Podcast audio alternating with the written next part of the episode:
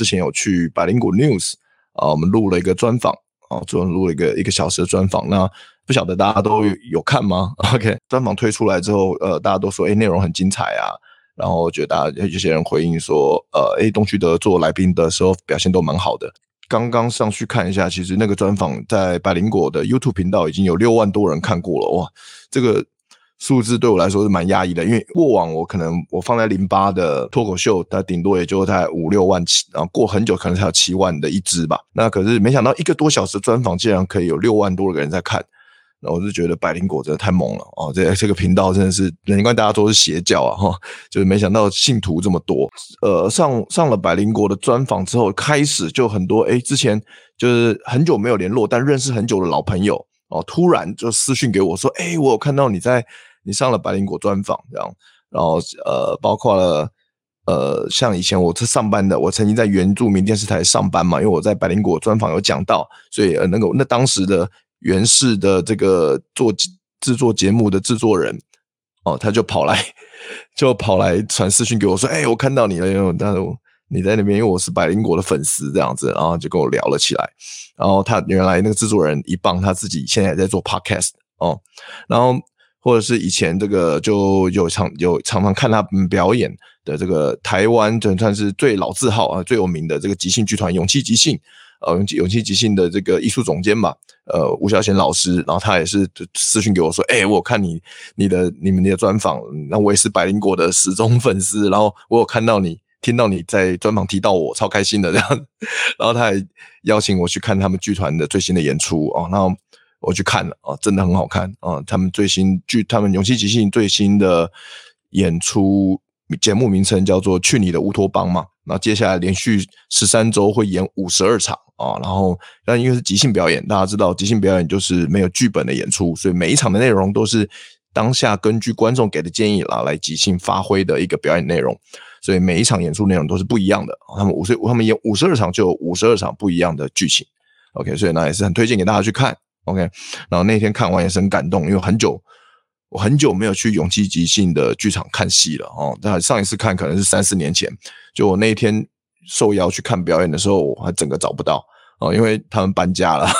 我一直在旧地址那边绕来绕去啊，然后找了半天，最后才发现，哎，他们好才想到，哎，他们好像搬家了，然后再重新查一次 Google Map，然后发现 OK，对，我走错了，Yeah，然后甚至呢。除了呃这些这些人以外，甚至我的前女友的朋友啊、女生朋友都都私讯说我看到我的专访，然后他说他们就说他们最近就是其实呃生活上也遇到一些困难这样子，然后就是跟我聊了一下，然后我也是很想要呃有机会可以鼓励他们支持他们这样子，或者有想要跟他们好好聊聊天吧，大概是这样，就是很多很久没有看到的人，没有联络的人，突然间联络上了啊，这一点也是很谢谢百灵果，OK。好，呃，哦，有人提到，嗨，晨晨晚安，也、yeah，呃，我胖兔提到，个人直播声音比较稳定，访谈的 video 访谈小小声不太清楚，但笑声超大，对，这个就是我。最近开始强烈意识到的事情，我也是最近才意识到的，真的很不好意思啊，因为我是 Podcast 的大外行，我也在做做 Podcast 做三个月啊。个人直播的，因为离我我离一个人离麦克风很够近，所以收音方面比较没有问题啊。那但是访谈的话，因为变成说两个人，我我现在只有一支麦克风，所以两个人就变成说离麦克风都有一段距离，然后来宾如果有时候他们一一个不注意，来宾可能会很小声。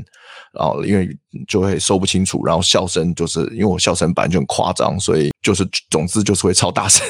所以这个落差是挺大的。我有在我有在思考了，就其其实最快的解决方法就是除了我家的空间，就是要像上次我去百灵果，然后 Ken 给我的建议就是要呃装更多的吸音设备，有窗帘啊，然后呃桌上也要铺桌布啊，甚至更好的话天花板上也要贴这个吸音吸音板嘛。大概是诸如此类的东西还要再加工了，然后另外一个就是最快的方法就是再买一支麦克风，然后这样子让我一支来宾一支，这样子的话收音效果会好很多。OK，所以这是我接下来要做的事情，就是再买一支麦克风。所以大家请大家感谢大家的包容啊，这个我的前可能前第一季、第一季或者甚至第二季，因为我第二季的访谈秀啊也已经录了一半了，我已经录了大概六集有了吧，还有。现在现在现在上架是两集嘛，而且还有我硬碟里面还有五六集没上架，所以这个还有可能还有接下来还有好几集的内容声音也是糊糊的。OK，那我就是等我买了新麦克风，一切都会好转，请各位呃的请各位朋友再忍耐一下，好不好？会会慢慢调整，越来越好。对，下一次我要请来宾，就是尽量贴着麦克风讲话，这样收收音会最好。那我们就最好是贴到我们两个都快接吻那种程度是最棒的。OK，这样的话就确保声音是没有问题。对，下一次我要有来宾来我家，要严格执行这件事情。OK，好，那啊，另外一点让我很讶异的就是，那自从因为刚好我以前大家有注意到，如果有长期在呃，follow 我的 YouTube 频道的这个朋友们，你们可能会发现说，以前我都只把我的 Podcast 放在 YouTube 哦，然后我都一直很懒的，没有把它把声音后置处理，然后上传到 Podcast 平台。那其实也一方面是懒，一方面是我根本不会后置。其实我是真的是也是刚好上个礼拜有朋友分呃很热心跟我分享后置的方法，然后我自己在摸索一下之后，在找各种资料之后，才终于知道怎么样后置我的声音，让声音。不要这么恐怖，然后可以上传到 Podcast 平台，可以听起来还算可以。这样子，我花了很多时间研究，刚好就赶在呃百灵果专访的那个时间点上传了。所以，然后一因为我一口气上传了呃大概十二集的内容的关系，所以刚好百灵果流量也有倒过来，所以我的那个 Podcast 节目呢，刚好就这个礼拜从突然间从呃原本完全没有人听，然后暴增到。变成是在 Podcast Apple Podcast 的这个喜剧音乐类的节目哦，节目跃升到第五名的流量，OK，这是蛮疯狂的，突然跃升到第五名。我之前还不知道，是那个我们有一个脱口秀群组，那黄豪平突然跟我说，他说黄豪平说他原本他原本说他是他是经纪人，他经纪人要帮他宣传一下他的他黄豪平他个人的 Podcast，结果他经纪人一看，他说，诶，等一下，好像。朋友有个很眼熟的朋友，怎么东居德的 Podcast 怎么突然在你在你的那个节目的前面？然后他也看到傻眼，他说怎么可能呢？那自己也吓到，然后怕黄豪平特别截图给我看，这样子，呃，做了一阵子的 Podcast，然后也得到一些关注度，那还是对我来说还是挺高兴的。那其实接下来随之而来的就是压力也越来越大，就是因为开始有人听我的节目的时候，我就变变得就是对，当然自己对于这个节目品质就会更要求嘛，不管是。呃，访谈的技巧啊，然后呃，自己主持的能力啊，各方面要注意的细节，甚至是当然最重要的音质，都是希望可以慢慢提升的。上个礼拜除了这个百灵果的专访啊，上到 YouTube 以外，跟 Podcast 以外呢，那还有我去看了那个戴开成啊，一个台湾的落语大师戴开成戴嗓的这个表演。啊，落雨表演在上周六，他们在一个很小的一个小酒吧，这小地方啊，这个 Sims 这个地方做了落雨的演出。那除了戴开成以外，还有漫才少爷来自日本的这个漫才团体做的表演啊，去看了他们的演出。那看到，因为我很久没有看戴开成的现场表演了，这一次看还是觉得蛮感动的。啊他的故事，落雨故事还是很棒。那这一次他表演了一个也是经典的落语段子，叫《第二面》啊，是我第一次听到的。我我我听完我也很喜欢这个故事，觉得很有非常有意思。哦，那戴开成对于戴开成不了解的朋友们，那么你也可以去听听呃我的这个之前录的 Podcast 访谈啊，就是呃第二季第二集的这个戴开成的 Podcast 访谈。那内容我觉得是很有趣的，戴开成也毫无保留的分享他的人生故事，然后不管。重点是，不管戴开成他讲什么故事，听起来都像落雨表演，因为他就是讲故事的大师哦。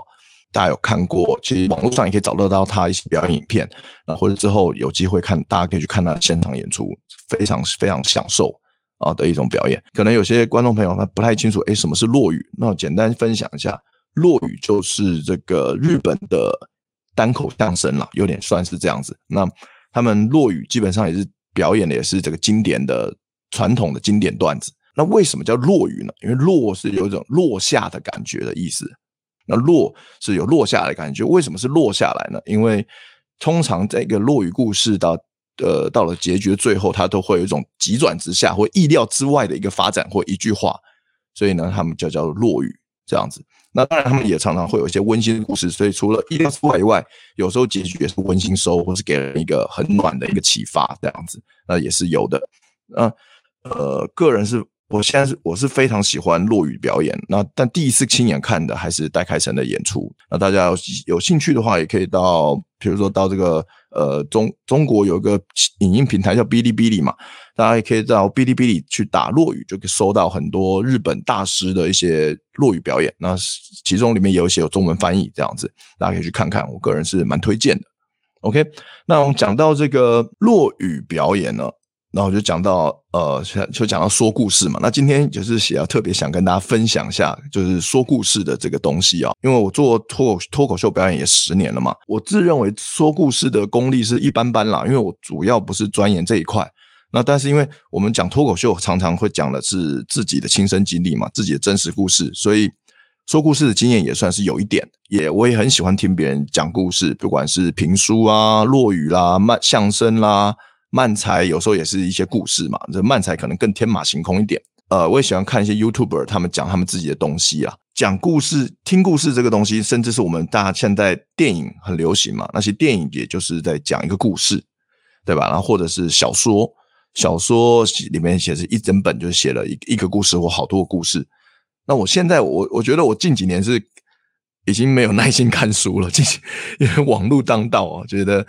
看书的耐心越来越低啊。但是呃，但是这个一些故小故事啦，或者是这个有趣的漫画啦，啊，漫画或者动画啦，或者电影这种故事，还是喜欢看的啊，还是喜欢看。我觉得人类就是会被故事给着迷嘛，因为我们每个人就是在过自己的故事嘛，所以我们当然也会对其他人的人生、其他人的故事啊，会感到好奇。而且总归来说呢，就是因为大家每个人呃都都是人嘛，我们都是人类，所以人性是相连通的。然后，甚至是我们都知道，意识、潜意识跟还有后面下面还有一更深一层是集体潜意识。那集体潜意识这一块，其实大家是连在一起的，所以每个人集体潜意识里面想的事情是差不多的，是一样的。我们都对共同的事情有感到憧憬、有欲望、兴奋，或甚至是恐惧。既然一集体潜意识跟人性是相通的情况下，所以。别人的故事，我们也会有共鸣，我们也会爱听，甚至我们也会听完还会记记记起教训，引以为戒啊！所以，这为什么大家都喜欢听很多历史故事，或是连甚至连我们的课本都要印很多历史故事的原因了。好，那今天，所以今天我们要讲的是故事，为什么要说故事？就是这是刚刚讲到其中之一，就是因为大家喜欢听嘛。那而且因为故事是一个大家喜欢听的一个载体，所以这个大家喜欢大家喜欢的情况下，所以这个故事它变成一个很好用的载体，它可以载承载任何东西，它可以承载你想要传达的一些观点跟意念，或者你想要传达的一些呃你想要分享的一些价值。OK，所以就像我们平常呃看一场演讲，通常演一个好的演讲演讲者，他通常也是一个不错的说故事的人。一场演讲如果他一直在讲道理，超无聊。所以他每个道理，或是每个他要分享体验之前或之后，他一定要先分享故事。他可以先分享故事，再引导到他想要分享价值跟道理，或者他可以先讲出他的观点，再用故事来佐证他。那我们脱口秀演员也常常用这两种手法，丢出一个观点，然后讲个故事来佐证、来举例，或者是先讲一个故事，再引导到一个有趣的观点，然后再再延伸，再把这观点延伸出去，夸张化，或是跟其他情境混合在一起演讲。讲课、跟朋友聊天的时候，或是喜欢的人约会的时候，讲故事都很好用，也都很重要，也都很会会增加你的魅力跟吸引力吧。因为一一场约会，如果你光是做自我介绍啊，讲自己的工作兴趣啊，叭叭叭讲完，来十分钟讲完，这样就很感觉自我介绍讲就好像那种 speed dating，因为你没有时间，一个人只有八分钟，你没有时间讲很多东西，所以每个人都讲一样的，到最后就变很很公很公式化、流水账那种感觉，就其实。很无聊，因为我之前呃交软体还没有盛行的时候，我也参加过好多 speed dating，大部分的时候都很无聊，就太太公式化了这样子。所以呢，在这个过程，在我们分享自己的过程中，每一个东西讲到每个东西，就分享一个跟这个相关的故事，会其实会增加整个约会的这个情绪啊，热闹程度会增加，然后也会增加你的吸引力。大家有没有遇过那种很会讲故事的人？我记得我国中的时候，国中非常惨绿。那我念的是那个介寿国防，升学压力很大的一个明星学校，所以大部分的时间都是被逼写考卷，被逼念书，其实蛮痛苦的。这群学生都有一个共同印象，是我们最喜欢的一个老师是历史老师，因为那个历史老师呢，他在教历史课的时候，他不会只是照着历史课本去讲，他会做什么呢？他会真的去分去讲里面的这个故事，他会真的去讲那些故事，这是很我觉得这超棒的。就是他会画一张，甚至特别他讲到三国的时候，他甚至会画一个大陆的地图，他画一个中国的地图，然后画说当时哦，这个呃魏国是占据哪个地方，然后楚国在哪里，然后那时候一开始哦，一开始还没有蜀国嘛，一开始刘备是怎样怎样颠沛流离啊，被人家。抓走，或者是怎样投靠袁绍，什么什么鬼的？然后，然后那时候东吴是怎么发掘、发展起来？然后后来怎么样？刘备怎么样自己的领地啊？然后他们怎么样联合啊？然后去攻打魏国，然后又怎么样分啊？然后又怎么样？怎么样把这个荆州 keep 住啊？然后让东吴想要跟他抢啊，就不不是就死不给啊，死不还嘛？他是用这样子讲故事的方法来分分享这个，来教历史。究竟这样子对我们的学业有没有帮助呢？不一定，我只能说不一定，但留下深刻的印象倒是真的哦，是肯定的。你看，我到现在我已经离国中大概二十几年了，我已经离国中二十几年，我到现在还念念不忘那个老师，你就知道他在我们生命中留下一个很深刻的印象，就是因为他用讲故事的方式来教历史。王成和哦，想请问阿德，大陆单口喜剧都是这么闷吗？嗯，不晓得你看到谁的表演，其实。一定有很闷的，一定也有很有趣。其实也有很有很多是很有趣的啦，因为闷的跟有趣的我也都看过。那只是说，因为的确是文化差异的关系吧。很多呃，我们我们台湾人很喜欢的笑点，在大陆里面很行不通。可大陆人他们觉得很逗、很有很妙的这个包袱啊，我们台湾人根本听不懂，也不觉得，也没感觉。这个是很正常的。这种文化差异啊，真的是很大了。两不管是两岸的文化差异啊，甚至南北方的笑点也不一样，觉得他们不好笑也是很正常的，所以那就不要看就好了。嗯，好，我继续分享下去了，说故事的一些我个人的一些心得啦，然后我也参考了一些书籍，然后整理给大家，就是如何生动的去讲一个故事，或者把一个故事讲好这样子。OK，那我觉得第一个呃首要条件吧，真诚啊，最重要就是真诚，就是什么叫真诚呢？就是。最好是从真实的故事去去出发的，就是你个人的亲身经历，因为这样的，在这样的情况下，你讲呃，你所讲的故事是你自己最有感触的，也最有画面、最有临场感的，那自然而然你就能讲得比较生动，讲得比较好。不管是讲故事，或是讲脱口秀，脱口秀倒不是那么完全一定，但也有一定的呃情况是这样。我们都会说，呃，一个好的故事它可能是七七比三啊，七分真实，三分虚假。呃，在一个在不管是一个故事还是一个脱口秀段子吧，用七比三的比例去下去讲的话，其实那个东西可能是最有趣的。我觉得它以真实故事为起头，但是我们为了让它更精彩，我们有点加油添醋，或者再虚构一点东西，或是当下我虽然没有这个想法，但事后回想，我觉得我换一个角度来看这件事情会更有趣。我们就加了，我们就加了一些呃观比较特别的观点进去的话，那这个故事听起来大家会印象会更深刻，我觉得更有意思。所以这就是七比三的一个概念。即使大家可以看，可以发现哦，即使是这种科幻电影，听起来超级虚构的故事，像天能啊，呃，诺兰的天能或星际效应这种东西，其实它也是 based on true theory，就是它也是基建构于真实的理论上去发展出来的科幻虚构故事，对吧？像诺兰每次要拍，不管拍天能，他拍星际效应，他都要花很多时间去找相相关领域的学者去研讨，说，哎。呃，这个情况下，这个东西能成立吗？或什么情况是这种情况才会出现？他们都花很多时间去做功课、做研究，基于真实的理论上去架构了一个科幻故事。不管是科幻故事，还是你要讲的是一个什么恐怖故事，还是呃温馨的故事，它都基于真实故事之上、真实经历之上会比较好。呀、yeah.，那为什么不是百分之百呢？就是因为，因为如果我们只是单纯的把我们真的发真实发生的事情百分之百讲出去的话，有时候。不一定会这么有趣，所以有时候我们还是需要呃微调一下，微调一下细节，或者我们删删减减，把一些这里很琐碎的东西，或把一些不那么重要的情节删掉，把有趣的地方我们加油添醋，让看到他们可以变得更有趣。OK，或者是我们甚至我们篡改了结局。我如果这个结局是原本是那样，如果改成另外一个样子的话，观众会觉得更更刺激，或更精彩，会觉得会觉得更意外。那我们有时候我们可能。篡改结局，对啊，或者说我们篡，我们把其开头改掉，和结局一样都可以，就看怎么样，你可以让一个故事改编得更好哦，那它就是它就是一个好故事呀。所以有一句话是这样讲的，他说：“艺术是源自于生活，但是高于生活。”不知道大家有没有听过这句话？艺术是源自于生活，但是高于生活。我们说做这个讲故事或做表演艺术这种东西，我们是他们的灵感，或是我们的内容都是源自于生活给我们的灵感，生活给我们的体悟。因为唯有源自于生活，我们才会跟其他人产生共鸣。但我们为什么我们要高于生活？是因为如果说跟生活一模一样的话，那我看来看我花钱来看你表演干嘛？我就每天看我的生活就够了。我看你表演干嘛？所以一定要高于生活，要在生活之上。所以我们才需要改编，把它弄得更精彩、更有意思、更扣人心弦、更深刻。那观众才会觉得啊，我花的票钱值得了。再来呢，除了真诚以外，接下来要分享的是个人的独特的啊，就是我们希望。听到一个比较个人化的一个故事内容，哦，或者是独特有有独特性的一个故事内容。当然，因为每个人的人生或每个人的个性都是独特的，所以这个东西其实不难做到。可是我们要去挖掘出，哎，我们哪些东西是跟别人不一样，或者我有什么体验是其他人少有的，我们可以把这些东西特别挖掘出来，然后去挖掘背后的故事是什么。每个人都有自己独特的呃一面吧，一些面向吧。像我个人来说，就我有一些。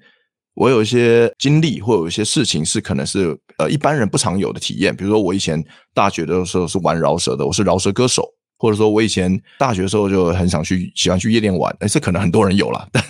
但是我去夜店玩都不把妹，诶，因为我那天那时候很宅，OK。然后或者说我说我呃特别的是，我二十五岁才交到第一个女朋友，之前其实都是二十五岁之前都是单身哦，宅宅男超宅的这样子。所以也许这个东西可能就对就蛮独特的。我很喜欢一些东西，我很喜欢呃，特别喜欢一个作品叫《啾啾冒险野狼》哦，这个漫画，可能一般人不是不是那么主流的东西，但是我非我个人是我心目中最棒的漫画，这样子，这是我的独特性。除了个人跟独特以外，还有一个会吸引人的就是脆弱面。因为我们大家想到听到脆弱面，你会想到什么？所以就会想到说哦，比较内心深处的东西，对吧？我们英文叫做 vulnerable 了，或者 vulnerability。当然，当然这个东西就是。呃，我们有个前提是我们当然已经走过了这个这个故事，可能当下对我来说是呃我的一个脆弱面，但当然我现在已经走过去了，我已经从这个事情站起来了，然后走过过了，所以我现在回头来看它，就它可以变成一个笑话，它会变成一个有趣的故事，让我来说出来。你才刚发生这个事情的时候，你就不要拿出来讲了，因为很痛苦哦，很痛苦，你自己也讲不好，因为太痛苦了，因为讲到在。台上一把鼻涕一把眼泪啊，能量很低，然后观众也傻眼这样子，他 说听不下去。OK，因为脆弱面这个东西往往是很内心的、很真实的，或者是很深刻的、很人性的、很有共鸣的东西。这个东西，这种故事，观众会其实很愿意分享，的话观众会很愿意听。而且我们都知道，呃，往往让我们印象最深刻的事情，我们讲过往让我们印象最深刻的，往往都是很痛苦的事情啊，因为我们人对痛的印象比较强烈嘛。我们为了这生生物本能，我们是希望不要再发生同样的事情，所以我们会呃对那个印象强烈，我们要尽量的趋利避害嘛，我们要避免痛苦事情再次发生。这话说回来，就是我们常常说的，因为喜剧往往是源自于悲剧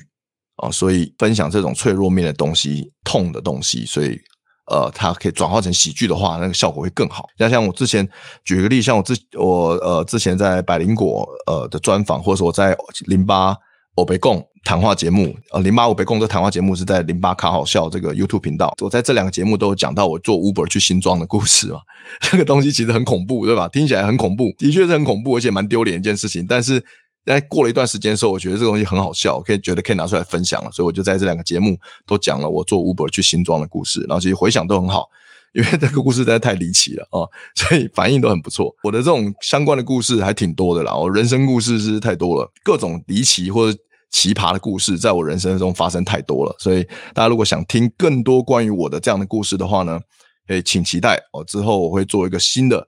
全新的 podcast 节目，叫做《东居德不冷场故事会》。以后我会呃邀请一些朋友啊来，这些一些通常也是喜剧演员吧，啊邀请他们一起来，每个人分享自己的人生的真实故事。大家可以敬请期待这个全新的 podcast 节目。对啊，真的恐怖，对吧？对，Asia Momo，对，有听有听过我讲的那个新装故事的人就知道是真的恐怖哦，真的恐怖。呃，David 说，呃，西方 stand up 大佬很多都会说，用力挖掘自己内心最惨最糟的那一块，然后把它写出来。没错啊，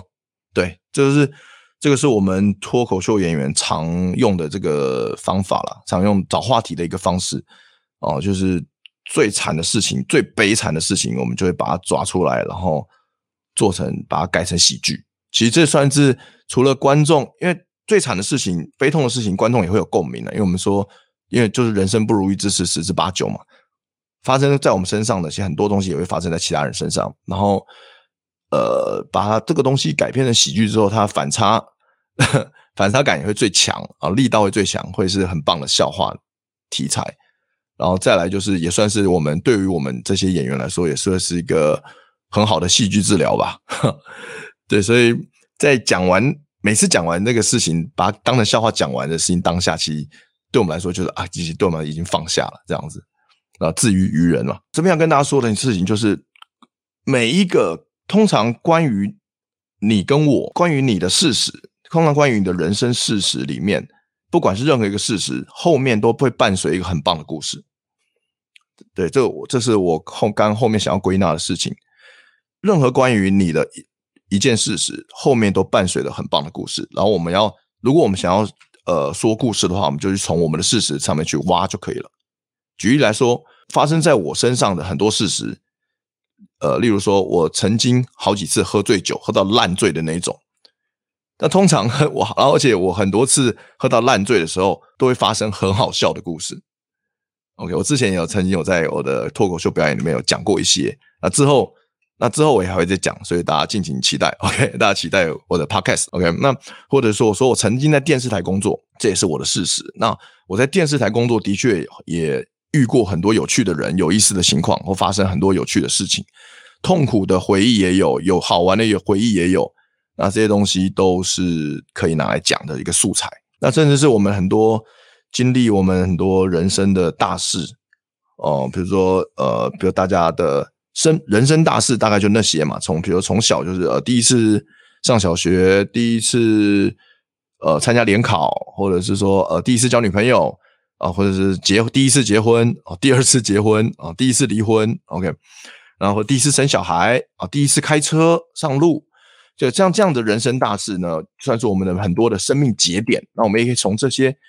人生大事的里面去后去挖掘后面的故事，通常都是会很有意思的故事，OK。那讲到如何找寻灵感、找寻故事灵感的这个部分呢，大家可以去参考我以前这个喜剧讲堂啊、有讲过，那大家会有分享过，大家有空想要更更深入了解的话，可以去参考这个之前的喜剧讲堂第二集啊、呃，这个脱口秀创作教学如何在生命中找寻灵感的这一集。OK，那不管是在脱口秀还是讲故事都好，其实大家都可以帮助，都可以用得到。除此之外呢，我也想分享一些呃。找故找自己的故事的方法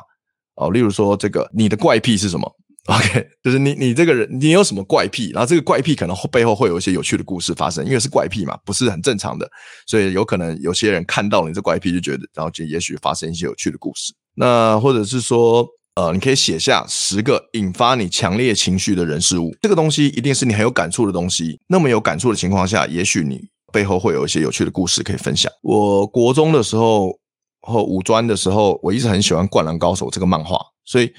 灌篮高手》是影响我整个人生很多的。我从我从完全不会打篮球，看了《灌篮高手》就开始学打篮球，然后喜欢到喜欢《灌篮高手》，喜欢到我就觉得自认为自己是樱木这样子，就整天做一些在场上做一些樱木行为，很白目的行为这样一些，然后就发生了很多打篮球有趣的故事。那之后呢，有机会也会跟大家分享，大家敬请期待哦。然后。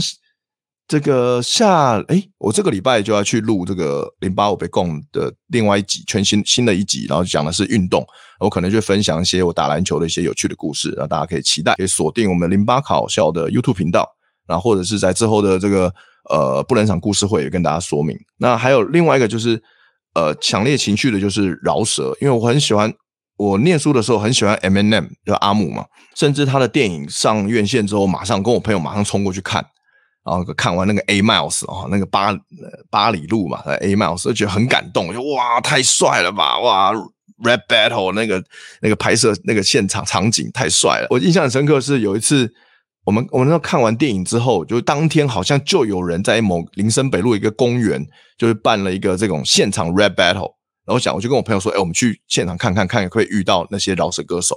就国内的。就我们就看看完这个 M N M 的 A Miles 这个电影之后，马上就冲到公园，就还真的给我们看到了当时的一些那种饶舌歌手，现在都是 OG 级的，都、就是什么，就是有什么三 P 啊，什么老莫林老师啊，小个啊，或者是我不晓得现场有没有蛋堡了，可是还有，反正还有之前跟李英宏搭档的一个饶舌歌手，我忘记他名字了，是布朗，好像是啊，布朗了，还有布朗，就是那个时候都是，就当时都是当时最比较比较有名的饶舌歌手，现在是 OG OG 级的人物嘛，那那个时候我就跟他们遇到他们，然后就真的跟他们在那公园开始就 rap battle。然后那时候我很菜啊，我就是刚玩饶舌没多久，我就疯狂的 diss，好像布朗吧，啊就就因为我是新来的嘛，然后他们其他人他们可能都在那边公园玩了好一阵子，我是第一次参加，我就疯狂 diss 他，有点把布朗吓到，所以后来其他人就轮流 diss 我，所以我就被 所有的 OG 轮流 diss 了一遍，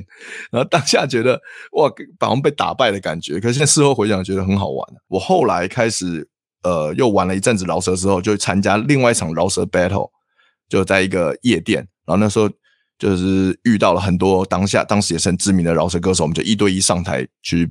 PK 嘛。后来我好像进第一轮我干掉一个饶舌歌手晋级了，然后晋级到第二轮之后，我遇到了一个这个像国中生这样子，我想说国中生那瘦瘦个子瘦瘦小小的，就想说哎，这个一定不是我的对手啊！我就想我想说我应该可以轻松获胜晋级到第三轮这样子，结果没想到。我那第二轮的时候，我表我先好像我先攻，我发挥的不是很好，然后又反而被那个国中生干掉了。我就真的，我那时候当下觉得超丢脸，因为我被一个国中生干掉。虽然那国中生就瘦瘦小小，然后长得帅帅的小白脸，可是被国中生干掉真的很丢脸吧？真是自己都不敢相信这样子。然后后来才听人家说，哦，他是 Billy 的儿子周汤豪。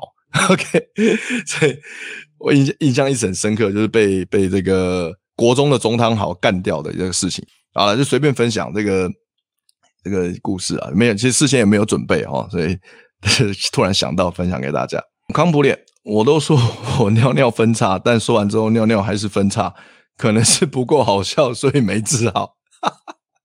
不是吧？你这个要看医生吧？你这不是，哎，不是说我不是说你讲完的故事，它就会自动好起来好吗？你要先好起来再讲，好不好？你先把你的尿尿分叉治好，你再把它当故事再讲嘛。你一边分叉一边讲，这样子很难把很难笑你，诶笑不出来。我们都是我们人类是有同情心的，好吗？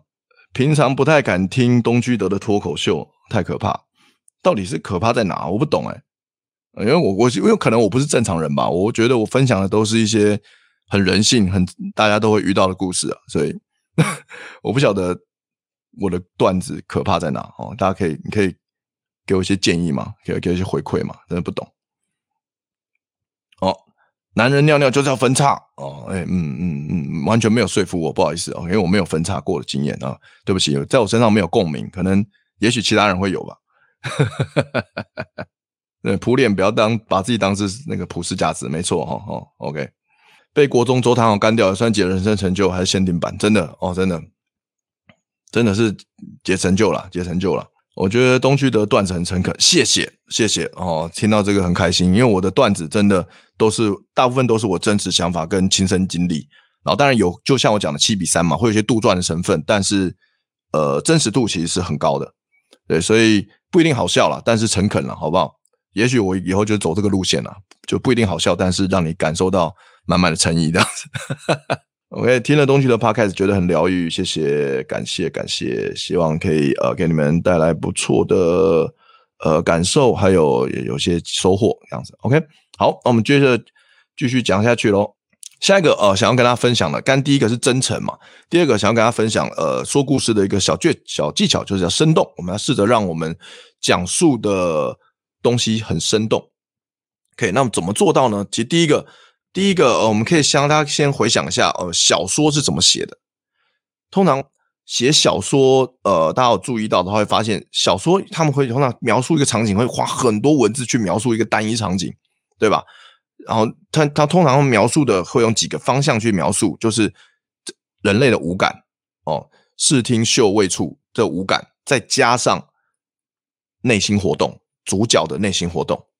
所以通常会用从这六个方向去描述，但不不一定每个场景都要都要有视听嗅味触啦。哦，当然你可能用其中几个比较强烈的，在那个当下那个场景比较强烈的这个的一个一个这五感的感感官去描述，然后再加上主角的内心活动。通常呃从这个角度去从有了几种感感官跟内心描述的时候，通常大家就觉得，哎，这故事听起来很生动。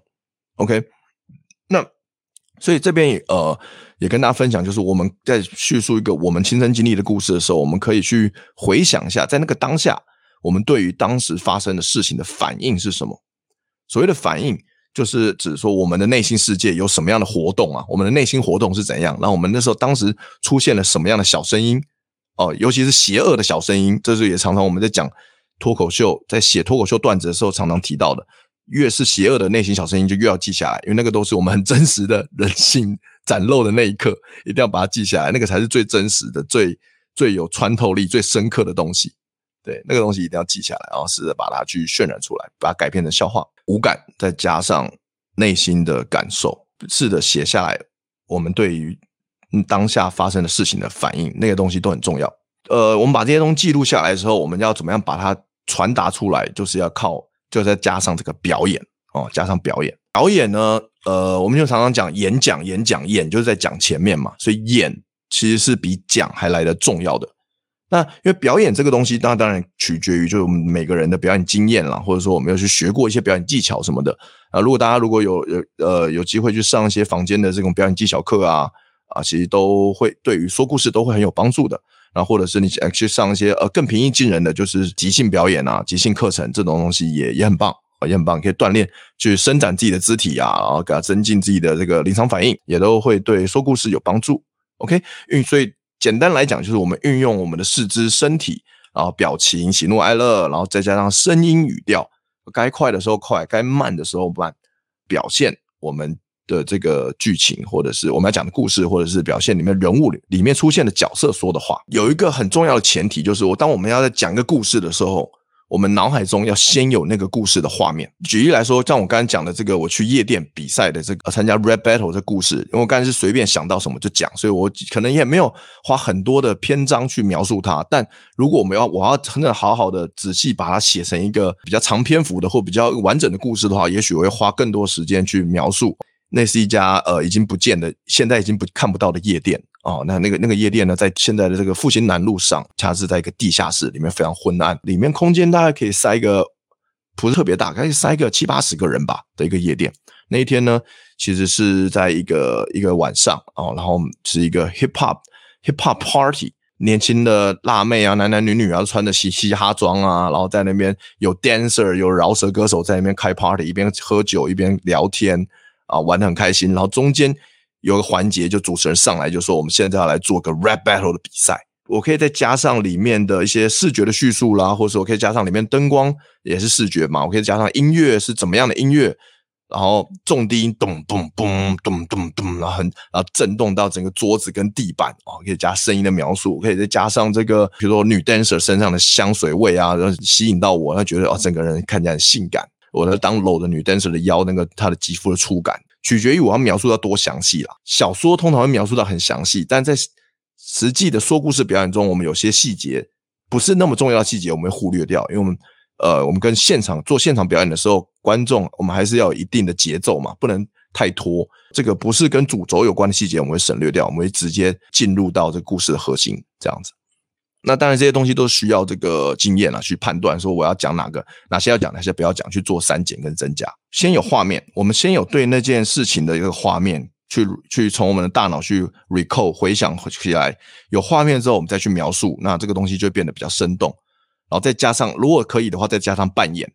我们可以扮演自己啊和另外一个角色，然后还有一个主述者。所以通常我们在讲故事的时候，要生动一点，至少会有三个角色，就是。故事的主述者跟自己跟另外一个人啊，所以有三个。通常我们在讲脱口秀一个小技巧，就是我们分三个人怎么分，就是你面向哪里，就是换一个角色嘛。我面对观众正中间，我就是主述者啊。如果我扮演我自己，我就我侧边可能我可以设定侧这边是扮演我自己，侧这边就是扮演另外一个角色。我现在整主述者，我讲说哦，我我要跟我要上台了，很紧张，我就晋级到第二轮，就没想到我遇到对手居然是一个国中生。然后我那时候心想说，干，我说我一定赢定了。我这个那么瘦小，感觉弱不禁风的感觉，就可能刚没没接触饶舌多久，觉得干我一定赢定了。我就在那边很招摇、很招摇姿态、很招摇的在那边哈、啊，想要把那个生吞活剥这样子。可能周汤豪就这样，那种嗯，很屁的感觉，这样很娇小、很屁的感觉，所以我可以 我可以这样子去角色切换。对啊，如果大家想看一些比较生活化段子，对这个康普连说的杰克啊、瑞瑞、班尼、丹尼他们的生活段子都不错，都蛮生活化的，大家可以去多多关注他们哦，看看他们的他们的脱口秀。A 山默默也说的没错，我的段子也很生活化哦，没错哦，因为生活很多面向嘛，这都是源自灵感，都是来自于生活，所以的确是生活化，没有错。讲故事的小技巧，大家基本上就今天先分享到这边。那接下来想要跟大家分享的东西呢，就是如何让自己得到有趣的故事。但也可能有可能有些人会想说啊，我我就我的生活就很一般呐、就没有有很多有趣的故事啊。但事实上是一定是有的啦。大家呃仔细去挖掘，去去用我呃用可能我刚刚分享那些方法去挖掘你的人生的话。一定有很多有趣的故事，只是我们还没有挖掘到，或我们是忘记了。像我自己也常常这样啊，我自己也常常就是，虽然我做脱口秀做十年了，但有些我生命中有趣的故事或事情，我也是我可能表演到第八年还第九年才想到，哎，对哦，有这件事情呢，哦，之前怎么没想到？这可以写耶，我这可以讲讲看呢，然后就把它写下来。我们人生过那么久，这故事是太多，只是有时候我们忘记了，没有把它记下来。在一些不经意的时刻，它会被回想起来。这样子，如果近期都我们都没有发生什么事情的话，我们要如何去接触到有趣的故事？那其实还是有些方法的。OK，那第一个想要跟大家分享就是冒险哦，很简最简单就是冒险。所谓的冒险，不是说叫你去跳楼什么的啦，就是说我们可以去做一些我们之前没有做过的事情。最我觉得最棒的故事，往往都是第一次去做我们没做过的事情。通常那个故事都会是很棒的故事。而且我有很多很很很有趣的故事，我自己都没有讲过，就还没有改编成段子。因为有时候是它是一个有趣的故事，但是它有时候不好改编成脱口秀段子。但以故事的角度来看，它很有趣。就我有，其实我有很多这样子的故事。比如说我我还记得我第一次开车，超危险的，呃，这很有趣的故事。这细节太太多了，就先不讲。还还有第一次帮长官开车，我因为我以前当兵，我是那个驾驶兵。哦，就没什么开车经验，我还帮一个少将开车，诶，诶很扯，他们他们都不知道他他们找了一个很没什么驾驶经验的人帮少将开车嘛，然后也发生了一些事情，这样子，之后有机会再跟大家分享。OK，我今天怎么我的这个口头禅好像老高啊，老高口头禅就是之后呢，这这个东西呢，我们会专门做一集视频来跟大家分享。第一次去做你没做过的事情的时候，那故事往往都很棒。第一次交女朋友啊，第一次呃上床啊，第一次抽大麻。啊，第一次什么巴拉巴拉巴拉，第一次去北京，都是那都很多很棒的东西。OK，第一次去挑战讲脱口秀，第一次挑战去干嘛干嘛。OK，所以去冒险吧，去做一些你没做过的事情吧。哇，就之前我记得也是之前朋友邀我，就第一次去去了那个什么烘焙教室啊，去做蛋糕这样子，然后做出来的东西完全不能吃，花三百块 做出一滩烂泥，这样不还干啥小？第二个要跟大家分享就是这个，我们可以主动让事情发生了，就是我们可以，因为我们可以自己决定我们要做或不要做什么嘛。像大家都知道，这个我们看这个好莱坞电影或任何电影的主角，通常大部分的主角不是说绝对，但大部分的电影主角他们都是决定主动的去决定去做了一个选择，比如他们主动决定去冒险，对吧？比如说呃，《魔戒》三部曲，《魔戒》那个主角哈比人。Frodo，他主动决定去参与这个魔戒远征团啊！如果他死都，虽然人家都叫他去，如果他死都不去的话，啊，就一辈子待在哈比村嘛，对啊，那就是一辈子做那个闪亮双重书套嘛。哈比，我靠，这梗好老，应该没有人知道我在讲什么。所以就是呃，就是你就就是你要通常主角会决定去做，主动决定做一些事情，那我们就是我们人生的主角，所以我们就要主动的决定。去做一些呃没做过的事情，或主动做决定去呃激励我的团队，或主动决定去这个呃帮助大家，或者主动决定去呃走一条没走过的路，maybe 是这样。接下来要讲的就是我们在，所以我们可以在安全的范围内，我们成为一个 yes man。对于任何的邀约，别人给我对我们的邀约，然后或者说对于对于一些新鲜的事物，我们看到一个新奇的东西，我们就 say yes 去尝试看看。啊，在安全的，当然是安全的范围内啊。像我常常就是，因为我这个人个性很懒嘛，我天秤座，OK，这样跟星座也没什么关系啊，我就是懒。所以对我来说，在我当我待在舒适圈，我要脱离其实要很大的动力。所以跳脱舒适圈，其实对我来讲都不容易。虽然我好像平时过的就就是感觉就是跟一不太正常，跟一般正常人不一样生活，但我也是很沉溺于生活圈舒适舒适圈的。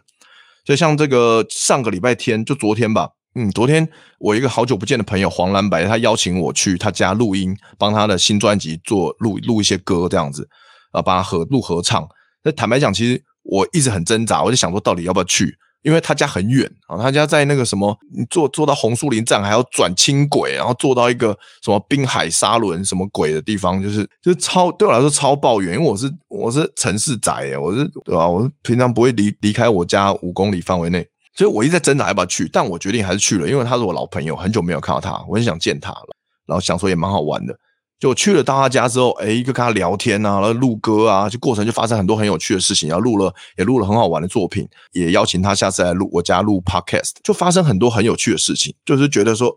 回程，在我回程的时候，虽然我又要坐一个多小时的捷运回程到家，可是在回程的想时候，我就一直想说，哇，我跑到大老远去他家去沙仑去录东西，真的太好了，就是啊，得到很多收获啊，然后聊得很开心，又见到老朋友，